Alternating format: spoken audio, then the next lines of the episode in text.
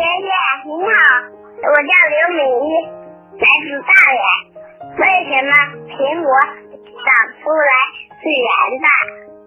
为什么很多水果都是圆形的？嗯，听广播的小朋友，博士爷爷知道，好多小朋友啊都非常的喜欢吃水果，对不对呢？水果呀，不但好吃，水果里还含有非常丰富的维生素和我们身体生长所需要的微量元素，是人体维生素 C 的主要来源。水果的味道香甜可口，大部分水果的成分是水、脂肪和蛋白质。在市场上啊，有南方生产的水果和北方生产的水果。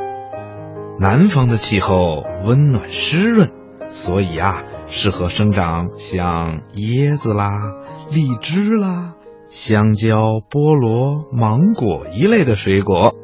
而北方四季分明，天气有些干冷，所以就适合生长像苹果、梨、杏、西瓜、哈密瓜、大枣、草莓、猕猴桃这样的水果。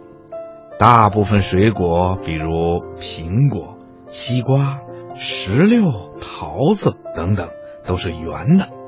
这是因为圆形的物体，每一处向外的面儿都是弓形的，而弓形的表面在受到外部的冲击的时候是最不容易被损坏的。所以呀，圆球形的水果比较能够忍受风吹雨打，甚至是小的磕磕碰碰。另外呀，圆球形的物体。表面的面积比较小，水果长成圆球的形状，它们表皮的面积就会小。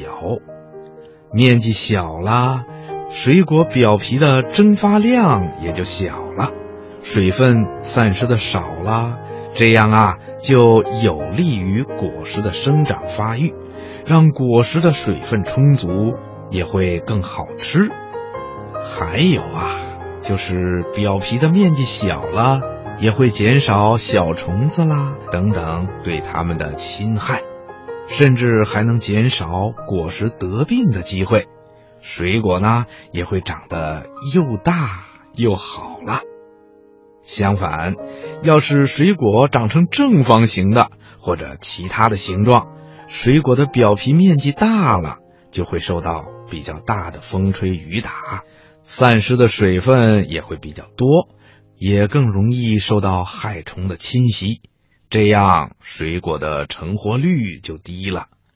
因此，圆球形的水果长大长熟的多，而其他形状的水果呀，在长成之前损失的要多一些。